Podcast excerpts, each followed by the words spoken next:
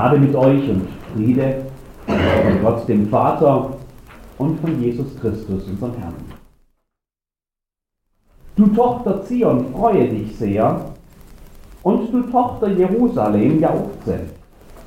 Sieh, dein König kommt zu dir, ein Gerechter und ein Helfer, arm und reitet auf einem Esel, auf einem Füllen der Eselin. Liebe Schwester, lieber Bruder in Christus, Freude ist angesagt. Der Advent hat begonnen, diese alljährlich wiederkehrende Zeit vor Weihnachten, in der wir ruhig werden sollen. Wir besinnen uns auf das, was kommt. Weihnachten.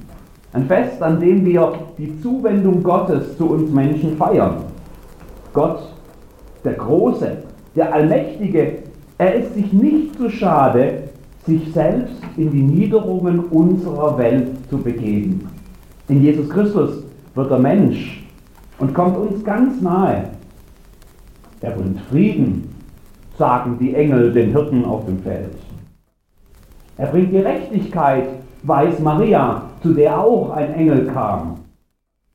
Er bringt Freude, heißt es immer wieder, auch in diesem Wochenspruch für diese Woche. Und wer wirklich verstanden hat, was da geschieht, was wir da feiern an Weihnachten, der kann auch eigentlich gar nicht anders, als sich mitzufreuen. Oder? Darüber müssen wir heute vielleicht einmal miteinander nachdenken. Siehe, dein König kommt zu dir. Danach sieht es ja in Bethlehem an dieser ärmlichen Krippe zunächst einmal gar nicht aus. Kein Gold, kein Thron, kein herrschaftlicher Glanz. Eigentlich bekommt es ja kaum jemand mit, als die Herrlichkeit Gottes in die dunkle Nacht dieser Welt eindringt. Das gewaltigste Projekt des Himmels nimmt seinen Lauf und keiner ist da. Also, naja, fast keiner. Ich meine, die paar stinkigen Hirten, die da kommen, die zählen ja wohl kaum. Dein König kommt zu dir. Dieser Text scheint da an dieser Stelle völlig unpassend. Ich bin mir sicher, dass der Prophet Zacharia sich das ein paar Jahrhunderte vorher auch ganz anders vorgestellt hatte. Siehe, dein König kommt zu dir.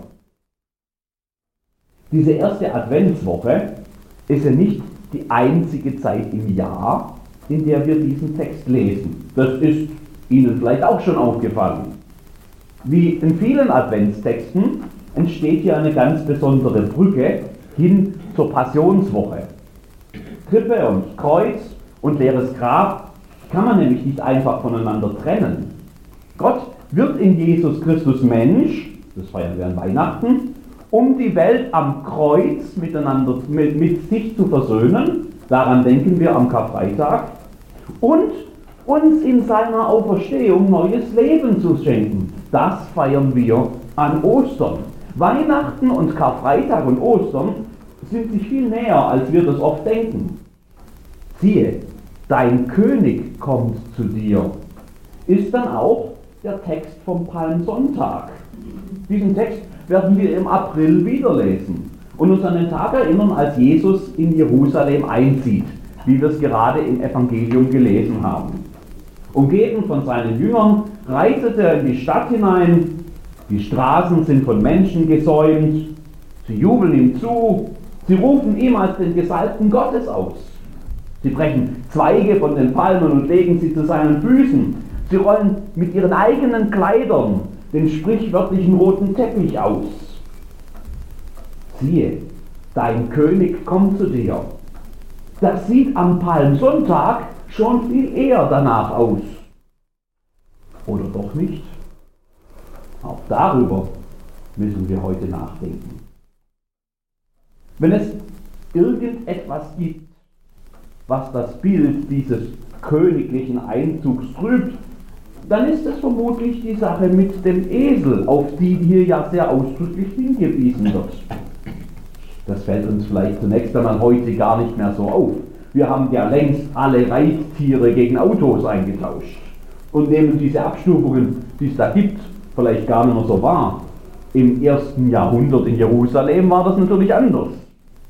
Umso mehr so, als die Leute damals ziemlich genau wussten, wie so ein richtiger herrschaftlicher Einzug aussehen muss.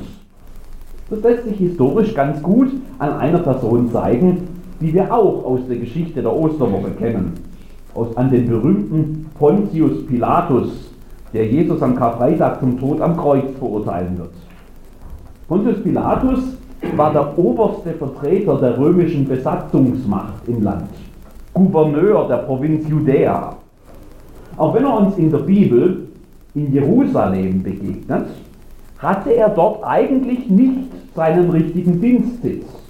Normalerweise wohnte Pontius Pilatus in einer prächtigen Hafenstadt am Ufer des Mittelmeers in Caesarea Philippi.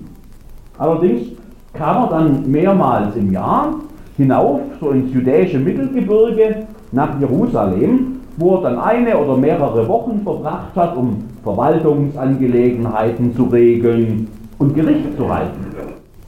Pontius Pilatus, das wissen wir heute, muss so ungefähr eine Woche vor dem Passafest, das heißt auch so ungefähr eine Woche vor Jesus in Jerusalem eingezogen sein. Als hochrangiger römischer Beamter zog er dort in der Regel hoch zu Ross ein und, oder auf einen Wagen und begleitet wurde er von seinem ganzen Hofstaat, von Verwaltungsbeamten und Militärpersonal, vor allem aber auch von einer ganzen Kohorte römischer Soldaten. Das sind ungefähr 1000 Mann, ausgerüstet mit großem Schild und Brustpanzer und Helm und Langschwert, Speer, Axt und Pickel, dabei auch Reiter mit Brustpanzer, Helm und Schwert und Schild und mehreren Speeren. Also eine riesige Parade eine Demonstration geradezu von römischer Macht und Stärke, die ganz bewusst inszeniert wurde, damit jeder, der irgendwelche Gedanken haben könnte, vielleicht einmal einen Aufstand zu wagen gegen die Römer, sofort merkt, das lassen wir lieber bleiben. Auch bei Pilatus müssen Menschenmengen den Straßenrand gesäumt haben. Manche waren vielleicht einfach nur wegen des Schauspiels da. Das sieht man ja nicht alle Tage. Sowas. Andere kamen ganz gezielt. Die politisch-religiöse Elite der Sadduzäer zum Beispiel, um sich mit den Römern gut zu stellen und damit ihre eigene Macht zu erhalten. Die frommen Pharisäer auch, um zu zeigen, dass von ihnen bei all ihrer den Römern sicher seltsam erscheinenden Religiosität, dass von ihnen eben keine Gefahr ausgeht.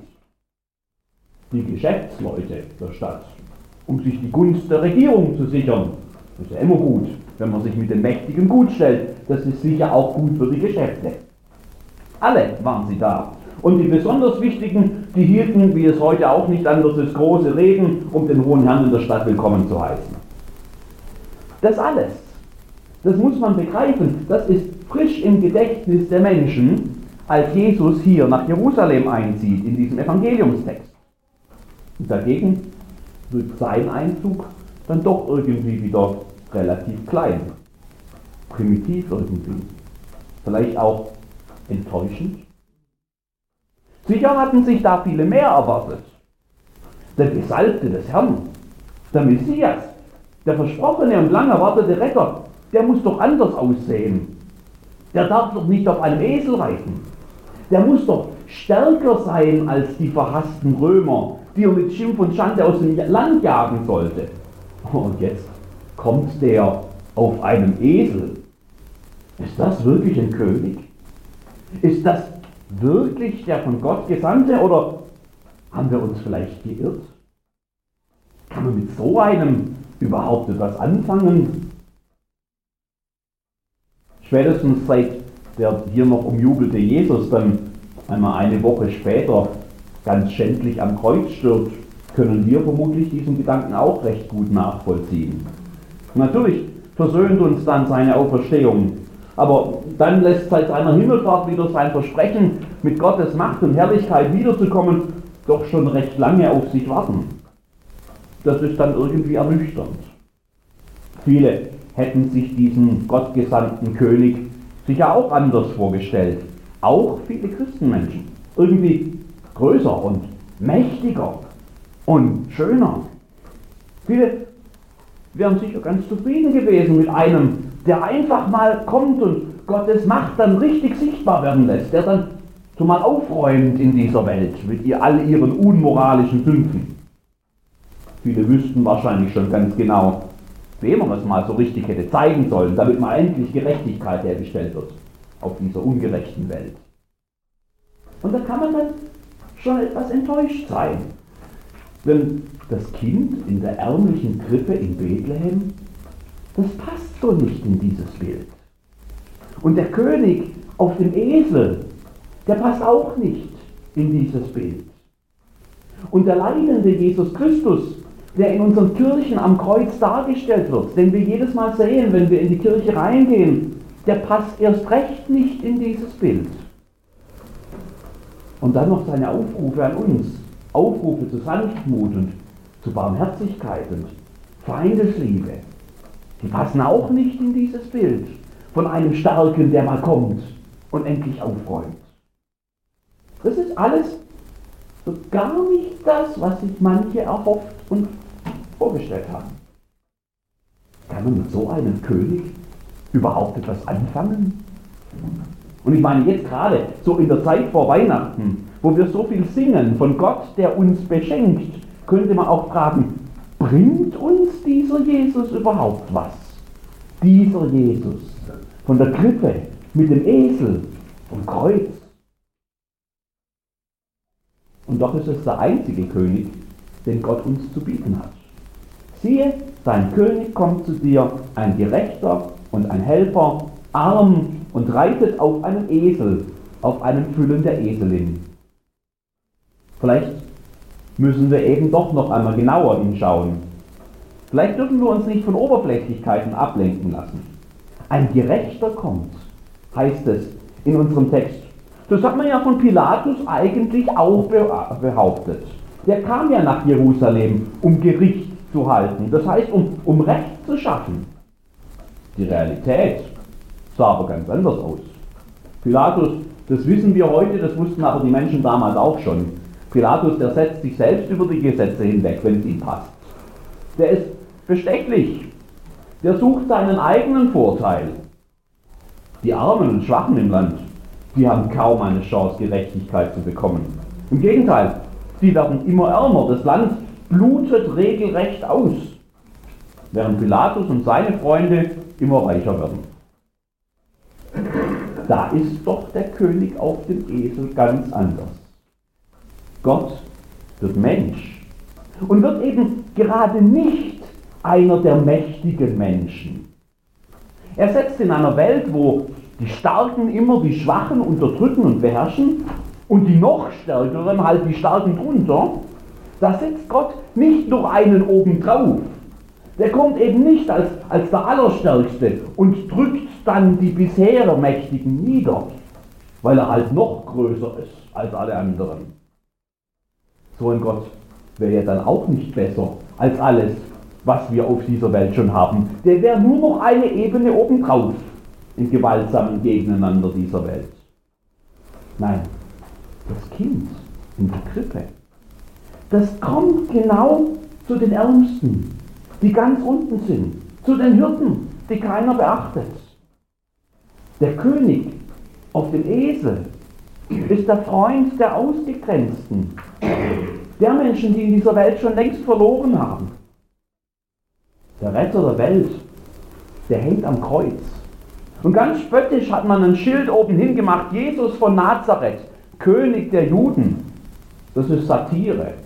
Damit wollte man allen zeigen, wie lächerlich das ist, dass es auch der Letzte kapiert. So sieht doch kein König aus. Doch, unser König schon. Unser König geht so weit, dass er für die elendsten und verlassensten und ausgestoßensten und sündigsten Menschen dieser Welt alles auf sich nimmt, was sie sonst zu tragen haben. Selbst den Tod. Dafür hängt er am Kreuz. So einen König brauche ich. Ich bin froh, dass er nicht als mächtiger Gewaltherrscher kam. Ich bin froh, dass er sich nicht durch eben schnell mal mit Macht durchsetzt. Sonst hätte ich vielleicht auch ganz schnell verloren. Wäre vielleicht auch ganz schnell auf der falschen Seite. Ich freue mich, dass dieser König so anders ist. Mit so einem König kann ich was anfangen. Und er mit mir.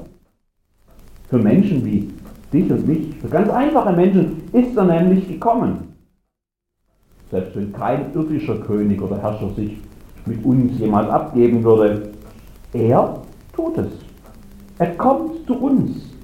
Er identifiziert sich mit uns. Er teilt unser Leid und unser Schmerz und unsere Einsamkeit, unsere Sünde, unseren Tod. Und er beschenkt uns mit Frieden und mit Freude und mit Leben, mit seinem Leben. Das ist unser König. Der König auf dem Esel. Viele hätten ihn sich anders vorgestellt, aber einen anderen will ich wirklich nicht. Du Tochter Zion, freue dich sehr. Und du Tochter Jerusalem jauchze. Und ich füge mal hinzu, du Volk von uns Mettingen, sei fröhlich im Advent. Denn siehe, dein König kommt zu dir. Ein Gerechter und ein Helfer, arm und reitet auf einem Esel, auf einem Füllen der Eselin. Amen.